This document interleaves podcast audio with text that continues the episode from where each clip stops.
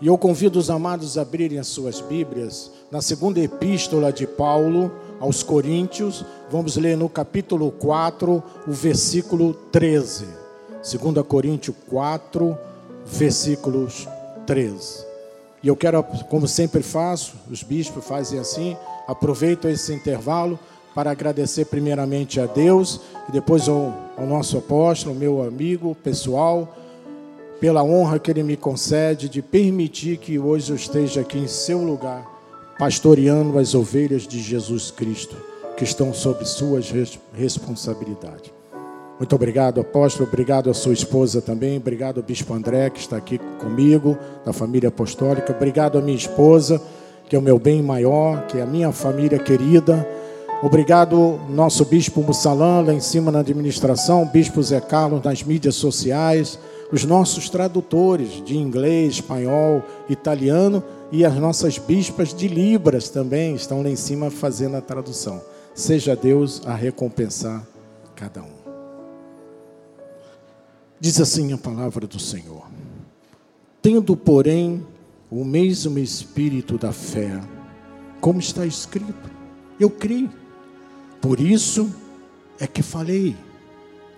Também nós cremos por isso também falamos que esta palavra abençoe todos os corações nesta noite. Oremos ao Senhor.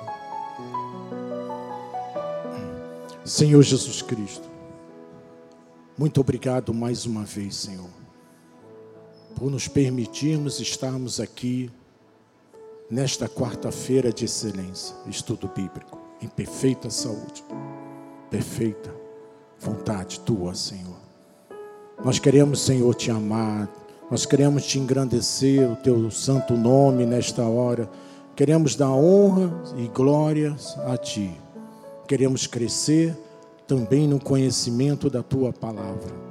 Não só na graça, mas no conhecimento da tua palavra. Fala-nos, Senhor. A tua palavra não voltará vazia. Ela não está algemada Usa, Senhor, meus lábios, que eu diminua aqui neste púlpito, para que o teu nome seja engrandecido, Senhor. Assim oramos, em nome de Jesus, para a glória de Deus. E todo o povo de Deus diga amém e amém. Então, muito obrigado, meu bispo, mais uma vez pelo seu carinho. Amém. Povo de propriedade exclusiva de Deus, sacerdote real, minha família na fé, meus queridos irmãos e amigos. Amados, vamos estudar junto nesta noite esse tema do espírito da fé que todo cristão deve colocar em prática na sua vida.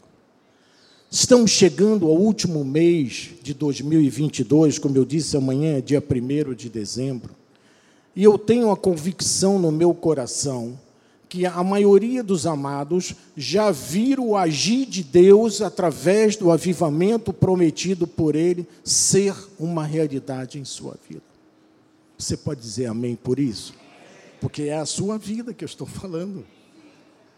Mas que sais, alguém que esteja nos assistindo aqui neste lugar, nesta capela, ou à distância, através das mídias sociais, eu quero saudar aqueles da da Rádio Com Brasil, que está conosco ao vivo, mais de 5 mil é, municípios, que ainda não viram esse avivamento ser derramado em sua vida.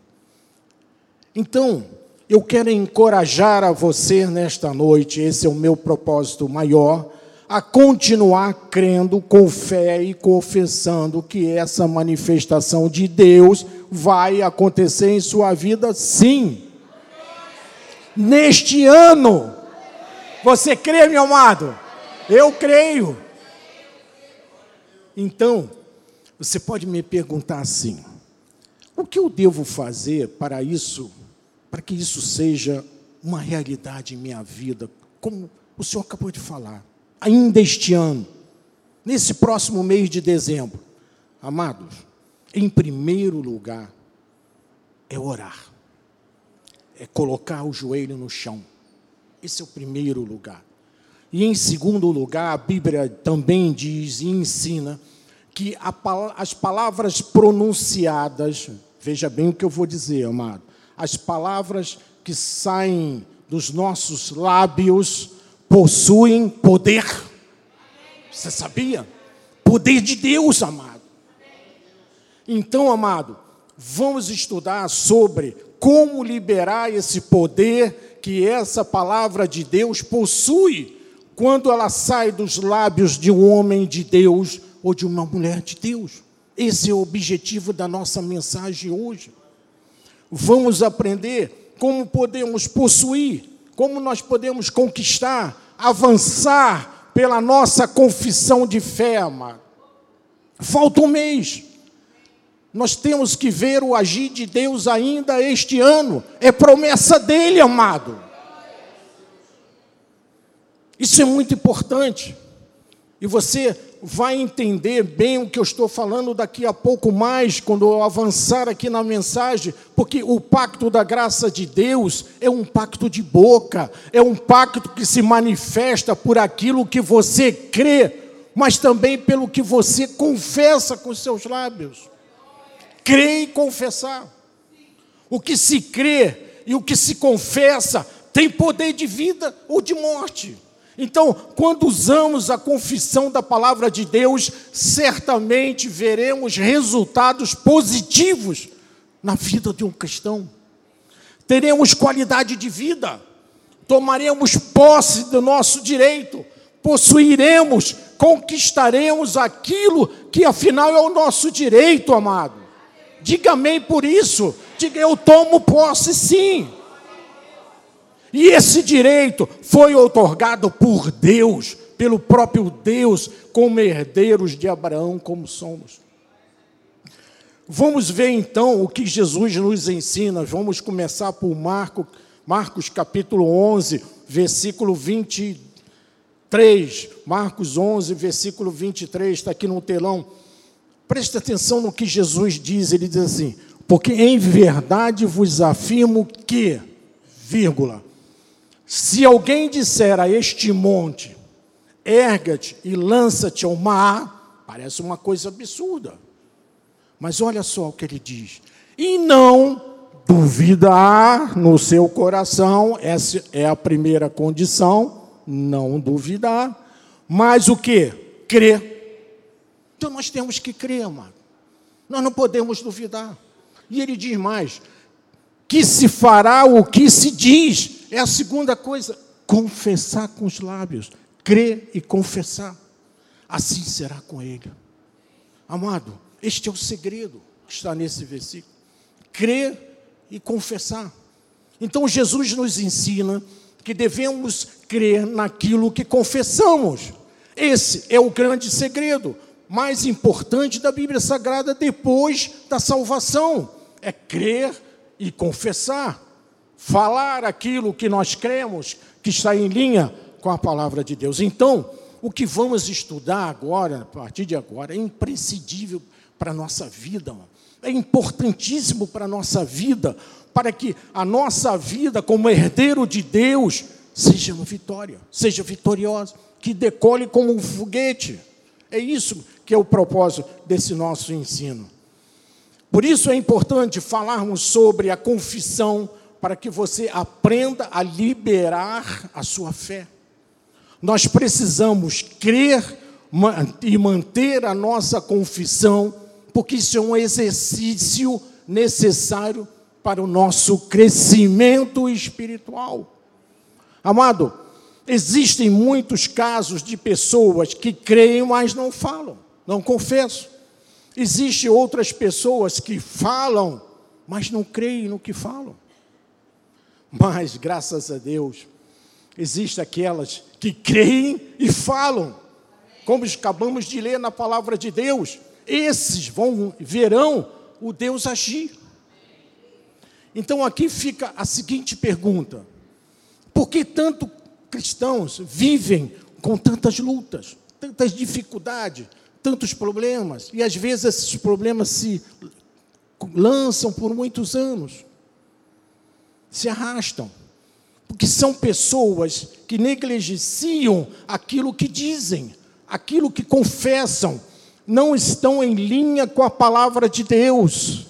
Vamos ver em 2 Coríntios, vamos voltar, na verdade, a 2 Coríntios, capítulo 4, versículo 13.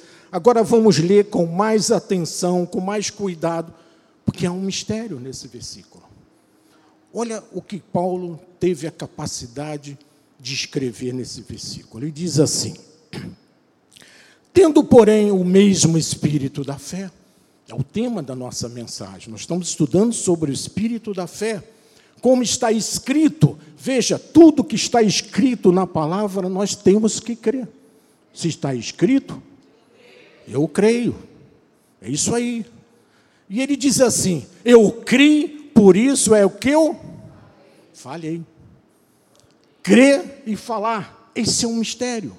Também nós cremos, por isso todos nós falamos. Estamos aqui para entender e aprender isso. Paulo revela que a fé possui um espírito, ele fala de um espírito, e qual é o espírito da fé? É crer e falar. Esse é o segredo, esse é o mistério.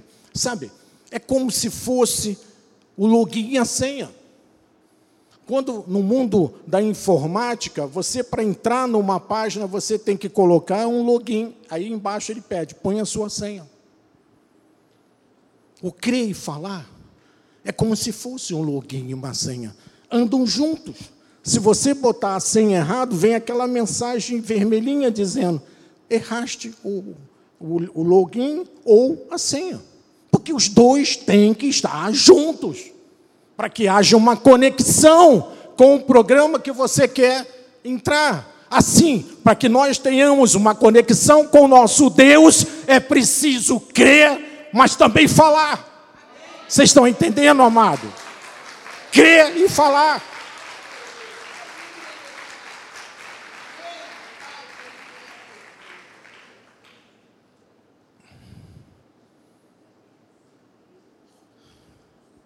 Nós temos que crer, mas também temos que falar.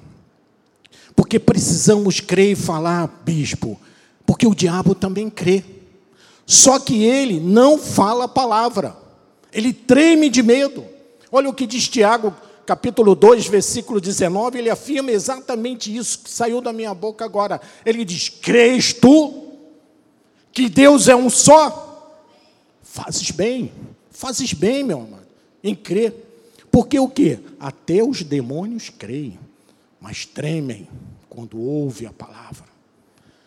O demônio também crê na palavra, só que ele não fala, ele não confessa, ele tem medo da palavra. Então qual é a diferença entre o diabo que crê, mas treme de medo, como disse Tiago, para aqueles que creem e falam, os filhos de Deus? É a vitória. Nós aprendemos com o nosso apóstolo que os que creem e falam têm o espírito da fé, que é o tema do nosso estudo. E o diabo não tem esse espírito da fé, porque ele tem medo. Não é só concordar mentalmente, amado. O nosso o pacto, o novo pacto, que é um pacto de boca, é preciso que crer, mas também falar, confessar a palavra, crer, confessar e não duvidar. Como Jesus falou no seu naquele versículo. Isso é o começo do exercício da nossa fé. Isso é o espírito da fé. É aí que o milagre acontece. É aí que você toma posse do milagre. Pelo espírito da fé, te habilita a tomar posse do milagre. E amado, nós estamos a um mês do final do ano. Aqueles que ainda não viram o agir de Deus, precisam desse remédio aqui, dessa ação de crer e confessar, para que você tenha de, o espírito da fé para tomar posse do milagre ainda este ano, amado. Amado, é surpreendente o resultado na vida de uma pessoa que mantém a sua confissão em linha com a palavra principalmente nos momentos de dificuldade. Vamos ver como exemplo a questão da cura. Às vezes uma pessoa está no CTI com um diagnóstico médico horrível, sombrio, ameaçado de morte, e que começa a dizer: Eu creio, eu creio, eu creio pelas chagas de Cristo que eu já estou sarado. Aí o médico pede para repetir um exame, olha lá o exame e diz assim: Uau, não tem mais nada. O homem estava ali à morte e está curado. Amado, eu, nós vimos o testemunho da nossa bispa primaz. Quem viu aqui, eu estava aqui no, dia. Tremendo, amado. É tremendo. Ela estava na, som, na, na sombra da morte, no vale da sombra da morte. E Deus a tirou de lá porque ela creu e confessou a palavra. Ela acreditou na palavra. Quando ela foi fazer o exame, agora no final, acho que em outubro, o médico olhou assim: não tem mais nada. Ela tinha que tomar um remédio durante cinco anos. O médico disse: não precisa, está curada. Amém? Você vê, crer e confessar o que, que pode fazer na vida de uma pessoa, você fica habilitado pelo Espírito da fé a tomar posse daquilo que você deseja. Amém? Há resultados extraordinários, amado, quando nós cremos e falamos. Nós aprendemos com o nosso apóstolo, isso ficou gravado no meu coração, algo muito importante. Ele disse assim: sem confissão não há posse. Palavra do nosso apóstolo. Sem confissão não há posse. Posse de quê? Do milagre que nós temos direito. Você tem que crer que o avivamento será derramado em sua vida ainda este ano. Então, para isso, você tem que fazer o quê? Ficar parado, olhando para o teto, vendo se o vento está vindo nessa direção. Não, amado. Você tem que crer e confessar. Crer e confessar que o avivamento, que o milagre vai chegar na sua vida este ano. Essa é a receita, amado. Crer, fé e confessar. Você só toma posse do milagre se crer e confessar. Como Paulo disse lá em Coríntios, você pode crer em tudo na sua vida, mas há uma necessidade de uma confissão. Se você não confessa, se você não fala, você não toma posse do seu milagre. É preciso crer de forma certa, correta. É preciso crer naquilo que a Bíblia diz. Ali está a verdade, ali está o poder de Deus. Para que, ao crer no que está ali na Bíblia, mas confessar o que está ali na Bíblia, porque você crê, e aí vem a resposta. A maioria dos crentes aí fora, você sabe, meu irmão, não crê em nada disso, nada disso. Eles creem mais no diabo do que creem em Jesus Cristo. Não creem no autor e consumador da fé. Preferem ficar olhando para o problema, ah, eu estou aqui com essa doença. Mas não olha para o autor do milagre. Preferem olhar para a dificuldade, para as ameaças que vêm na nossa vida. Mas não conseguem olhar para Jesus. Não possuem uma atitude de fé não confessam a palavra, nós precisamos, amados, urgentemente usar a confissão da fé todos os dias. Ao se levantar, já confessa um versículo da Bíblia, um direito que é seu. Principalmente quando nós estamos atravessando o mar, com muitas ondas, pior ainda. Precisamos repetir para nós mesmos eu sou mais do que vencedor, está escrito ali na Bíblia. Eu sou redimido de toda maldição, contra mim não vale encantamento. Isso é dito por Jesus. Eu estou curado pelas chagas de Cristo. Sou próspero, sou salvo, sou filho do Deus vivo. Sou herdeiro da promessa. Esse é o teu direito dado por Deus, meu amado.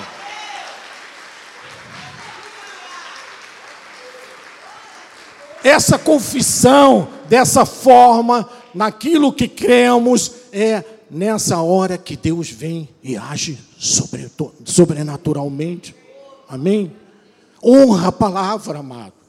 É quando o impossível se torna possível. Todos nós vivemos situações difíceis ao longo da nossa vida.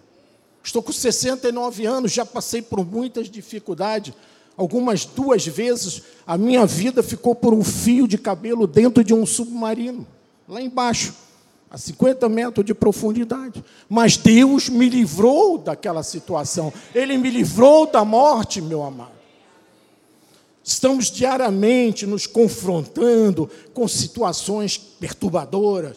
Todos nós estamos sujeitos a situações extremas, situações desgastantes, às vezes para a nossa capacidade humana, são impossíveis de serem solucionados por nós mesmos, mas para Deus todas as coisas são possíveis.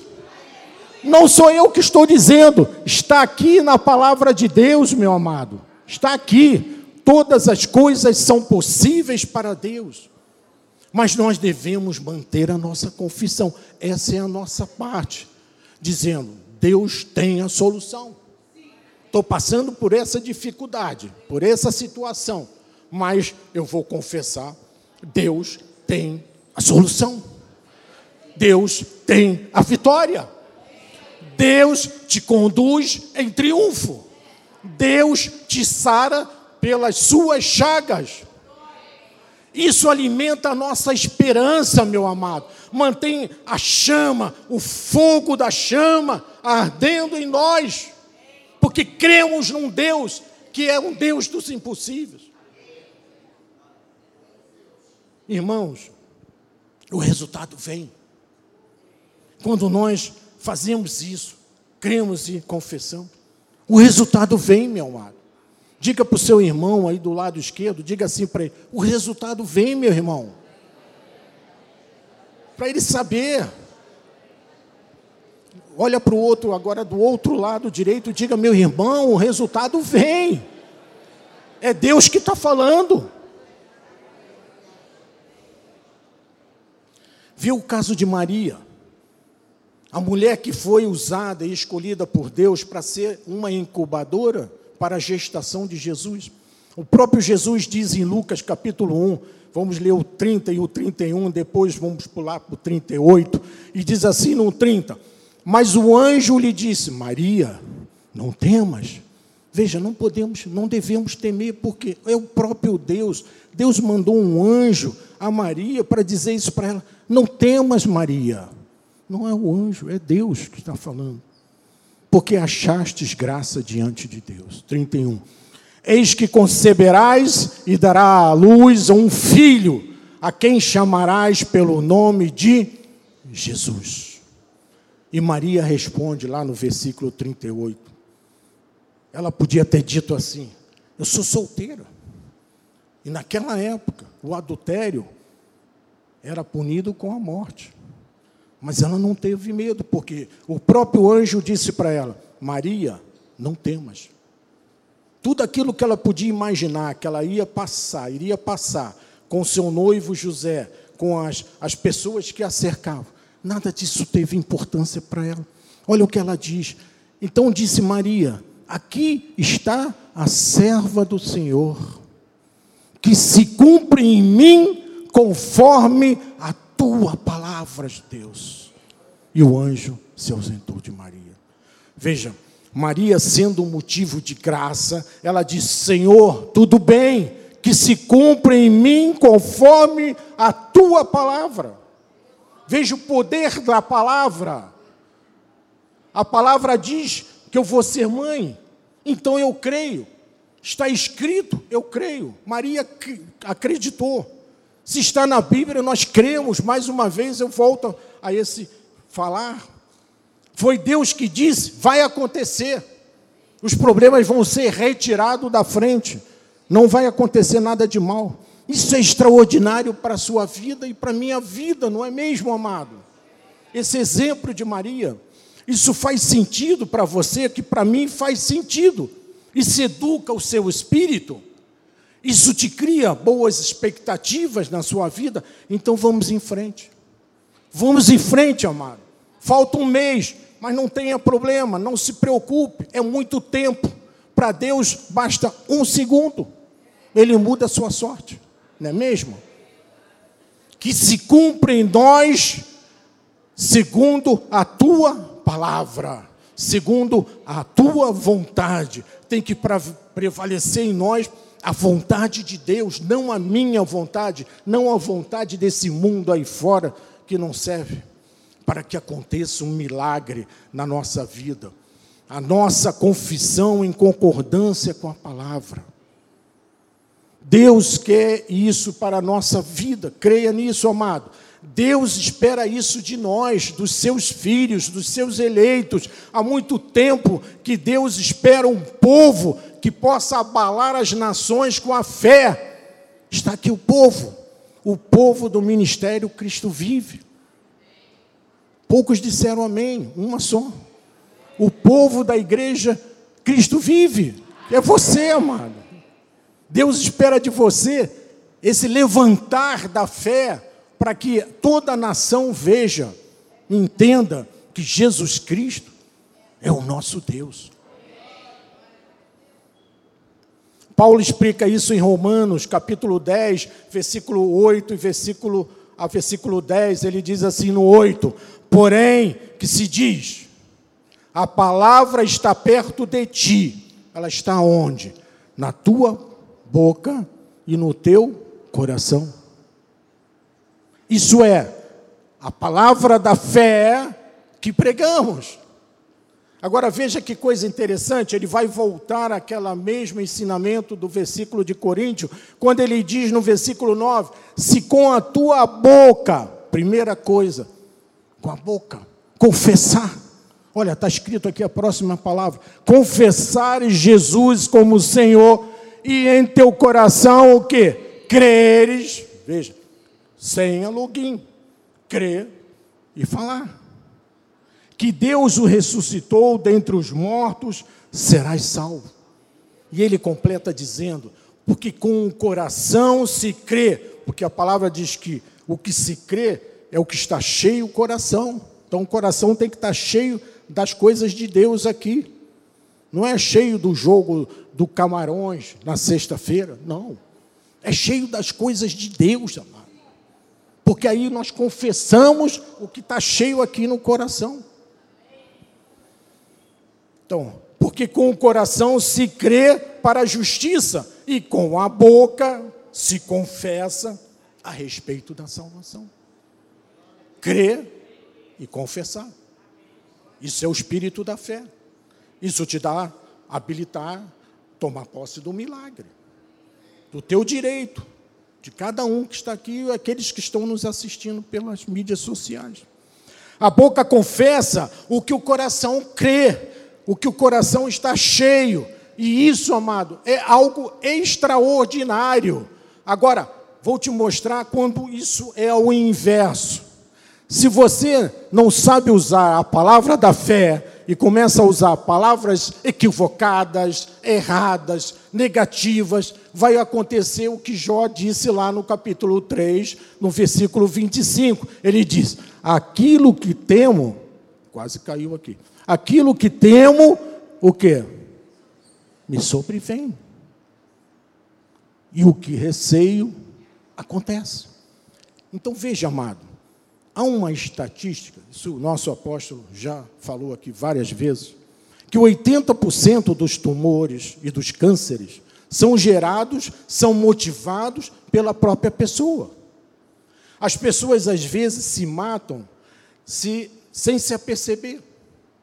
Quando surge uma dor de cabeça, a pessoa diz assim, em vez de rechaçá-la, em vez de dizer assim, eu não recebo, ela fala assim, meu Deus, deve ser um câncer. Essa dor aqui, o meu amigo tinha uma dor igual a essa, já desceu a terra. Quando se descobre, já era. Então, é muito importante você saber que a palavra é muito mais, olha o que eu vou dizer para você, é muito mais do que um som que sai da sua boca. A palavra de Deus, quando sai da boca de um eleito, ela é como uma espada. Aliás, mais cortante do que uma espada, ela é uma espada do espírito. E ela corta o mal pela raiz, ela chama a existência coisas que não existem, como se já existisse. E Paulo diz em Efésios 6,17, ele diz assim: Tomai também o capacete da salvação e a espada do Espírito, que é a palavra de Deus. Isso aqui é mais cortante do que uma espada, meu amado. Por isso nós temos que mantê-la sempre próximo de nós. Porque é uma arma, uma arma espiritual. Precisamos aprender a declarar a palavra da fé. Por isso que o nosso apóstolo sempre diz que aqui é um centro de treinamento, de educação religiosa cristã, porque aqui nós aprendemos verdadeiramente a nos agir conforme a palavra. A Bíblia diz que contra você não vale encantamento. Ponto. A Bíblia diz que os dons e as chamadas são irrevogáveis. A Bíblia diz que é por cabeça e não por cauda que nós vivemos. A Bíblia diz que, está por, que nós estamos por cima e não por baixo, não por baixo. A Bíblia diz que terás para emprestar e não tomarás emprestado. A Bíblia diz que pela chaga de Cristo já foste sarado. A Bíblia diz que as armas forjadas não prevalecerão contra a tua vida, amado. A Bíblia diz que tudo aquilo de mal que foi dito a teu respeito caiu por terra. A Bíblia diz que todos os projetos iníquos serão frustrados na sua vida. E a Bíblia diz que a mão poderosa de Deus está sobre a sua vida, amados. Dê um glória a Deus aí, amado. Aleluia! Santo é o Senhor. Falta um mês, amado, mas nós vamos vencer. Você deve crer e confessar. Eu sou vencedor. Aí vem o diabo e diz: joga suspeito no assunto do seu relacionamento com Deus. Ele chega com aquelas mentirazinhas. Ele diz assim: você tem certeza que você é vencedor mesmo? Onde que você viu isso?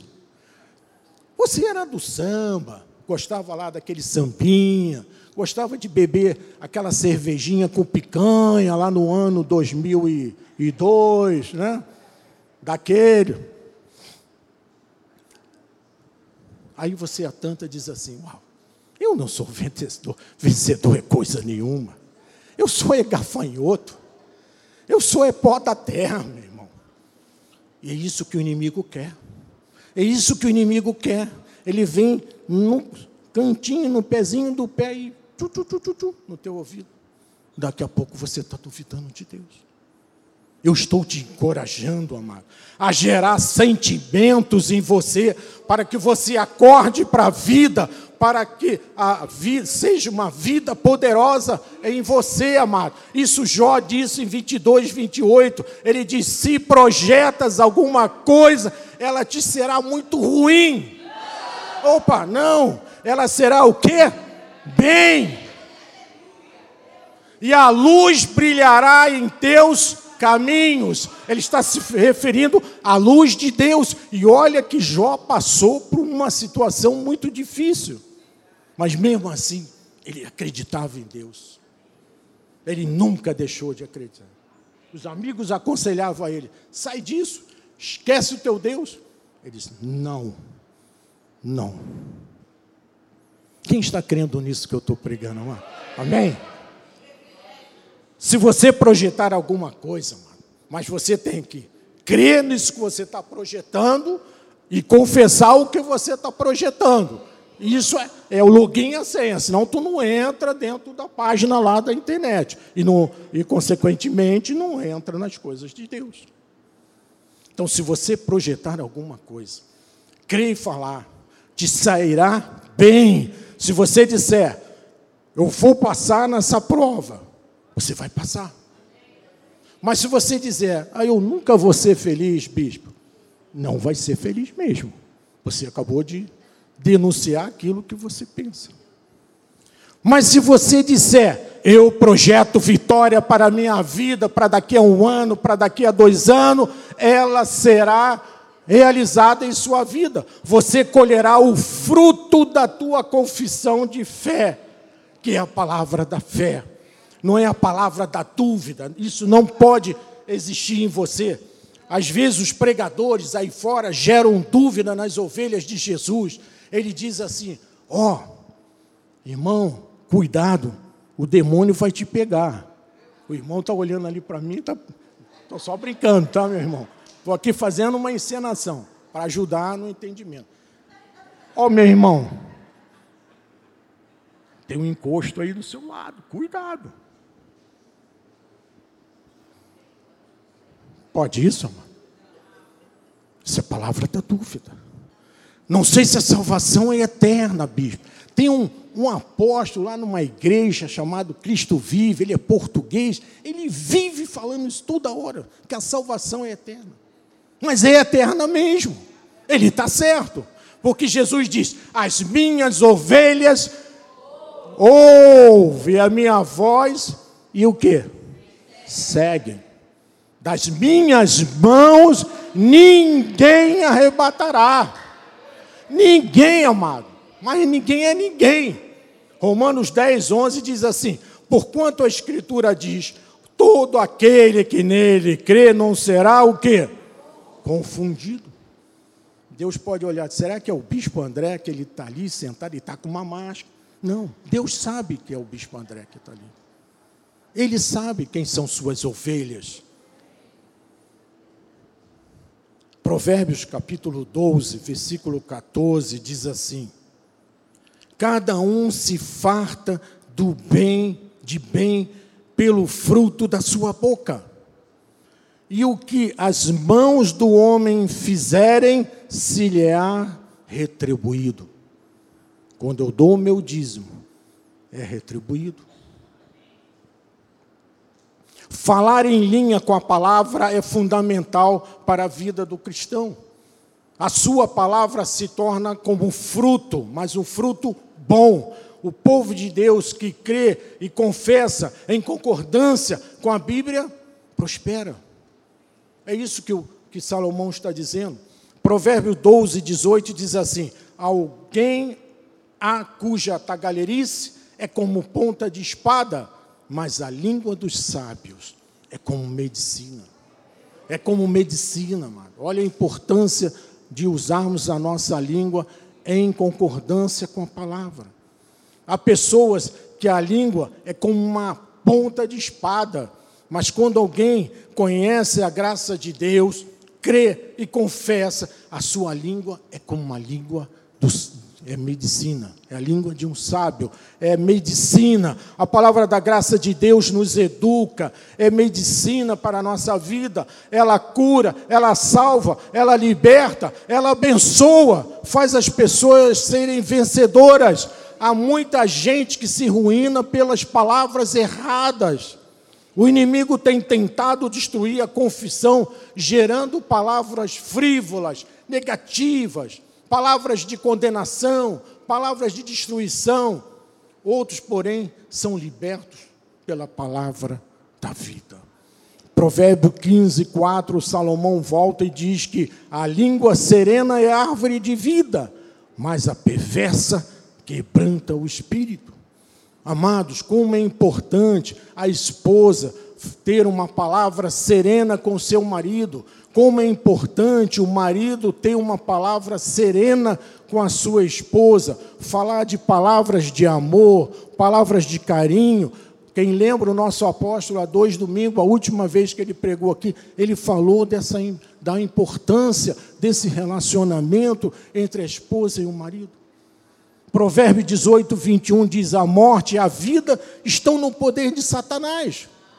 Não, no poder de quê? Da língua. O que bem a utiliza, come do seu fruto. A morte e a vida, amada, amados, estão na boca, está na língua. Eu posso matar com a minha língua, ou eu posso dar vida com a minha língua. Eu posso amaldiçoar ou posso abençoar. Dela pode sair água doce ou água amarga, salgada. Eu quero muito que você compreenda, meu amado, o significado e o valor da confissão da fé. Que você saia daqui hoje com essa convicção da importância de se crer e confessar para tomar posse do seu milagre. Agora eu quero terminar essa mensagem. Eu vou apresentar para você uma história de quatro leprosos. Nosso apóstolo já pregou aqui no passado sobre esse tema, que tiveram que tomar uma decisão muito importante para não levá-los à morte, que servirá de exemplo para as nossas vidas. Vocês entenderão isso daqui a pouco.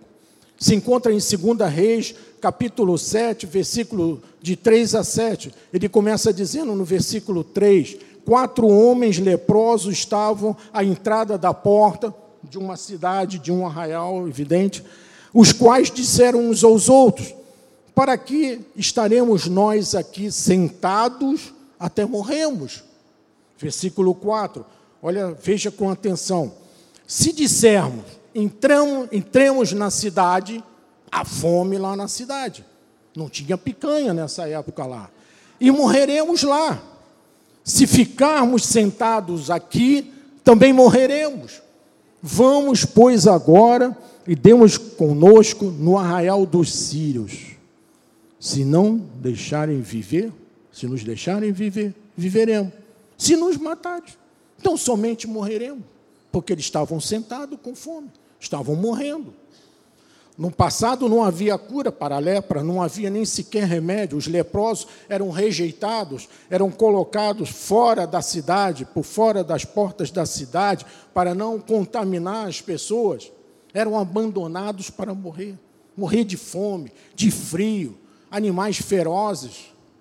E esses quatro leprosos disseram assim um para os outros: Gente, não aguentamos mais, estamos morrendo de fome não havia o que comer, ninguém ia lá. O sacerdote, que era responsável para cuidar dos leprosos, ele ia de vez em quando lá onde eles ficavam, naquela gruta, levava lá umas bananinhas, umas maçãzinhas e eles se viravam. Morriam de fome. Não havia o que comer, estavam isolados na cidade. E um deles se levantou e disse assim: ah, ali uma cidade. O que vamos fazer? Olha o dilema o que vamos fazer. Um ficou olhando para o outro. Se ficarmos aqui parados, vamos morrer. Se entrarmos, podemos ser mortos também pelos soldados armados fortemente ali. Um dilema, amado. Eu não queria passar por esse dilema. Amado, muitas vezes a nossa vida nos coloca diante de um dilema. Vocês concordam comigo? Está na palavra.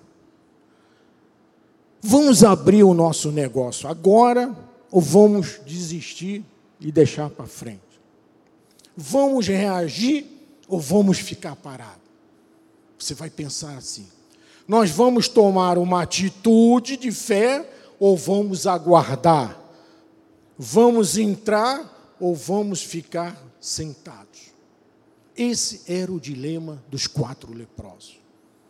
É muito importante, amado, eu te dizer isso. Sabe por quê? Há muitas pessoas que dizem assim, por exemplo, eu quero comprar minha casa própria. Mas para isso eu tenho que comprar um terreno. Hum, tem que ir para a Caixa Econômica, aquela fila dando volta, aquele monte de documentos. É muito difícil. Aí você vai e consegue comprar o terreno. Em vez de você dizer, opa, consegui, não, você vai dizer assim: olha, um saco de cimento custa 28 reais. Aqui na loja do outro lado da igreja, 28 reais. Eu tenho que comprar ferro, tijolo, areia, terra, pedra, mão de obra. Não vai dar, bispo, não vai dar. São dilemas. Essa pessoa não tem o que? Ousadia de entrar na cidade. Era como aqueles quatro leprosos. Eles estavam olhando para a cidade, tinha coisas para comer ali, mas eles estavam com medo de arriscar. Amados, você precisa tomar uma atitude de fé, amado. Você deve arriscar alguma coisa na vida pela sua fé, como os leprosos fizeram. Eles são uma lição para nós, porque olha só no versículo 5 diz assim: Levantaram-se ao anoitecer para se dirigirem ao arraial dos Círios, e tendo chegado à entrada do arraial, eis que não havia ninguém. Eles esperavam um exército totalmente armado. Então eles foram assim, devagarzinho, os quatro. Eu vou na frente, você fica aí, que eu já como a minha picanha primeiro. Então eu vou lá. Chegou a porta aqui da cidade, eles olharam na porta e está tudo desarrumado aqui. Tem um piano aqui do irmão Joel, um órgão, um teclado do. Arrumei isso aqui na semana passada. E se o apóstolo vê isso? Meu Deus, domingo vai ter bronca. Vamos voltar aqui para a mensagem. Não foi isso que eles encontraram lá, não. Eles estavam esperando um arraial cheio de militares armados, cheio de guerreiros ferozes, gente com armas, iam atravessar logo uma lança na frente deles. No entanto, tiveram uma grande surpresa. Não havia ninguém na cidade. Eles olharam, não tinha ninguém. Um olhou para o outro assim, o que, que aconteceu? Olha o que diz no versículo 6. Porque o Senhor fizera ouvir no arraial dos Círios ruídos de, ca de carros, de cavalos, e o ruído de um grande exército, de maneira que disseram uns para os outros, os exércitos, Ciro disse um por, eis que o rei de Israel alugou contra nós os reis de Eteu e os reis do Egito para virem contra nós. Sabe o que, que eles fizeram? Ó? Pé na tauba fugiu todo mundo. Não tinha nada. Era um milagre de Deus. Deus fez eles ouvirem esse ruído de um grande exército e foram embora. Esse é o milagre de Deus. Quando nós estamos no dilema, Deus vai agir por nós enquanto nós estamos pensando, entramos ou ficamos aqui sentados. Olha, eu vou sentar, meu irmão, eu vou até aproveitar para descansar um pouco, já estou uma hora e meia em pé. Olha, é, ou, eu, ou você fica assim, ó, sentado, esperando, eu entro ou não entro. Estou com uma fome danada aqui, lá dentro tem comida, mas se eu for lá dentro, pode acontecer alguma coisa. Mas, amados, no meio dessa história, apareceu o nosso Senhor Jesus Cristo. Ele agiu. Enquanto eles estavam sentados, falando com o outro, entra, não entra, Deus já estava agindo. Deus já estava assustando aqueles exércitos. Eles saíram em retirada para que os filhos dele, os leprosos, pudessem entrar e usufruir de tudo aquilo que estava lá dentro. Versículo 7 pelo que se levantaram e fugiram ao anoitecer, deixaram as suas tendas, os seus cavalos, o seu jumento e o arraial como estava e fugiram para salvar a sua vida. Deixaram tudo. Aquela mesa, eu não vou falar mais, aquela mesa cheia de frutas, comida à vontade. Oh, meu Deus, imagine esses homens, dias sem comer. Olha aquela mesa cheia de comida. Amado, quando você está dizendo, eu creio, eu vou dar esse passo de fé, eu vou fazer o meu voto a Deus, eu vou tomar uma posição diante de Deus, eu vou entrar na cidade, eu não vou mais faltar à igreja, eu vou assistir os cultos todos presenciais, não mais pelo telefone, pelo celular, eu vou ser um dizimista fiel, eu vou orar todos os dias. Nesta hora, Deus está agindo para você. Ele faz antes de você parar e pensar e tomar a posição de entrar pela porta. Deus está dizendo aos sírios: sai, olha, ouvireis barulho de muitos exércitos. Deus está orando nesta hora, quebrando aqueles, aqueles homens maus. Deus está usando os seus anjos para encaminhar pessoas para o teu escritório agora, meu amado. Enquanto nós estamos aqui é, estudando, tentando entender as coisas de Deus, Deus já está agindo. Já está mandando gente lá para o teu escritório. Já vai vir amanhã aquela notícia. passa aqui para fazer uma entrevista, eu vou te curar, você já está curado. Quando você chega lá para fazer o exame, o médico olha, não tem nada. Deus está preparando aquela prova lá na frente para você passar. Deus está movendo o coração daquele advogado, daquele juiz, daquele médico. Eu creio nisso, amado. Eu creio nisso, amado. Eu creio nisso, amado. Eu creio nisso. Você crê também? Eu creio que Deus está operando agora, agora, na vida de cada um de vocês e aqueles que estão nos ouvindo pelas mídias sociais. Eu creio que enquanto eu estou pregando aqui, armas forjadas estão caindo agora. O inimigo já está fugindo. Ele já escutou o barulho de carros, de exércitos que Deus lançou. A glória de Deus está manifestando na sua vida. Eu creio, eu creio nisso, amado. O avivamento de Deus está chegando na tua vida esse mês. Vocês estão entendendo? Não pode desistir nunca. Tem que crer, tem que confessar. Aí vocês vão ver o milagre acontecer nas vossas vidas. Esse ano. Esse ano, amado. Santo é o Senhor, amado. Ele é Deus. Deus está operando a seu favor. Os anjos poderosos de Deus estão movendo a seu favor. Você verá a tua vida mudar. Creia que isso agora é o seu direito. Confesse, crê no coração que Jesus é o Senhor, porque Ele é o Senhor, Ele é o Rei de Reis, Ele é o Senhor dos Senhores. É tempo de você crer, é tempo de você confessar o que você crê, é tempo de você levantar e dizer: show, crise financeira na minha vida, show, doença, show, enfermidade, está fora, fora da minha vida.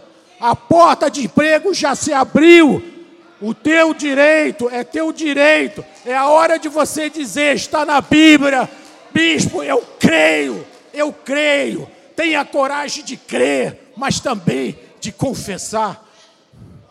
O que foi feito contra ti está cancelado, meu amado. Jesus Cristo se levantou dentre os mortos, ele ressuscitou para que nós possamos conquistar não é ficar sentado pensando se eu vou entrar lá naquela porta. Não é isso. É para você ter a vitória na sua mão.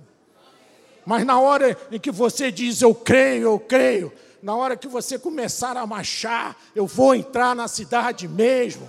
Na hora que você diz eu vou, Deus Deus diz: venha meu filho, pode entrar lá, eu estou mandando. Amados, Deus está mudando a tua sorte. Deus está mudando a tua sorte para a glória de Deus. Diga amém. Diga eu creio. Eu vou sair daqui crendo que amanhã, dia 1 de dezembro, eu vou tomar posse do meu milagre, porque eu creio, porque eu confesso a palavra do meu Deus. Amém? Assim disse o Senhor. Assim seja. Amém? A Ele toda a glória.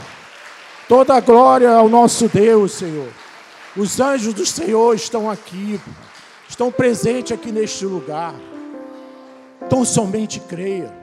Então somente diga para o teu Deus: Senhor, eu tinha dúvida, mas acabou eu não vou ter mais dúvida nenhuma. Eu vou acreditar na tua palavra. Se tua palavra diz, eu creio. Deus, eu declaro um milagre na vida de todos que estão aqui, Senhor, e daqueles que estão nos ouvindo à distância. Se você está passando por uma tempestade, creia, confesse que Deus, Senhor, o teu Deus já abriu as portas na sua vida. Amém? Glória a Deus. Glória a Deus. Glória a Deus. Glória a Deus. Eu vou dar a bênção final. Nós vamos fazer oração, né, Bispo? E aqueles que precisarem, eu estaria aqui na frente, juntamente com o nosso bispo de oração, coordenação de oração, tá bem? Levante, fique de pé. Levante, por favor, as suas mãos. Que o amor eterno de Deus, que a graça, que as misericórdias do Senhor e as doces consolações do Espírito Santo sejam com cada um nesta noite. E aqueles que dizem, eu vou crer e eu vou confessar, diga amém, amém, amém.